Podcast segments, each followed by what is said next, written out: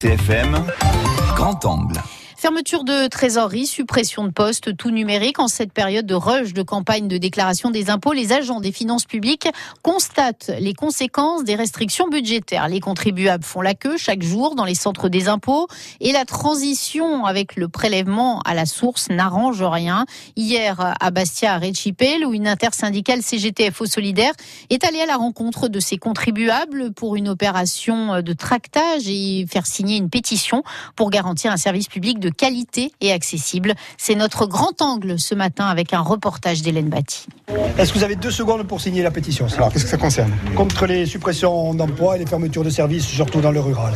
Allez. Ce matin-là, agents et contribuables sont d'accord au moins sur un point. Il faut garantir la qualité et l'accessibilité du service public. On aime bien aussi avoir une personne physique en face de soi pour avoir des conseils, c'est plus, c'est plus vivant. Surtout s'il y a un problème, on est, on est plus vite rassuré avec une personne. Et des problèmes, il y en a toujours. Petit florilège des attentes ce mercredi. Je fais ma déclaration par euh, Internet. Et là, je trouve plus mon mot de passe.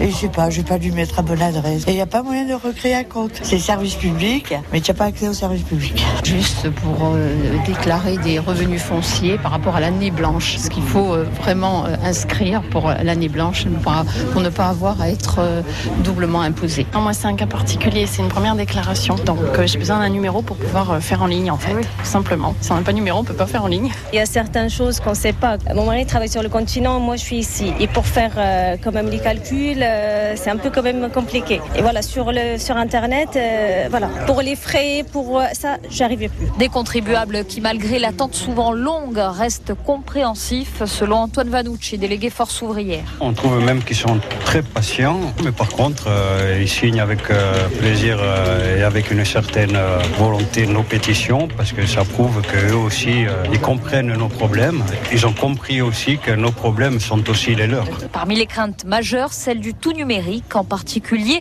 pour les plus anciens d'entre nous. C'est juste pour avoir la copie de ma déclaration de revenus parce que je ne l'ai pas reçue. Et par Internet?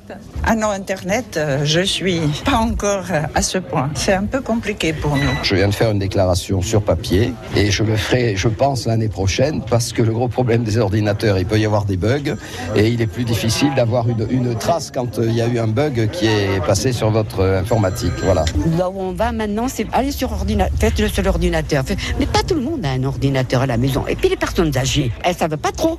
Vous faites la carte d'identité, il faut passer sur l'ordinateur. Vous allez à la sécurité sociale, vous allez sur l'ordinateur. Alors partout. Alors il faut pas exagérer quand même. Qu'ils mettent des employés qui nous reçoivent. Une déshumanisation loin de s'arrêter là, puisqu'à l'avenir, c'est un accueil uniquement sur rendez-vous ou via des centres d'appel qui est annoncé par les syndicats. Un grand angle à réécouter dans notre journal de midi et quand vous voulez sur notre site bleu RCFM.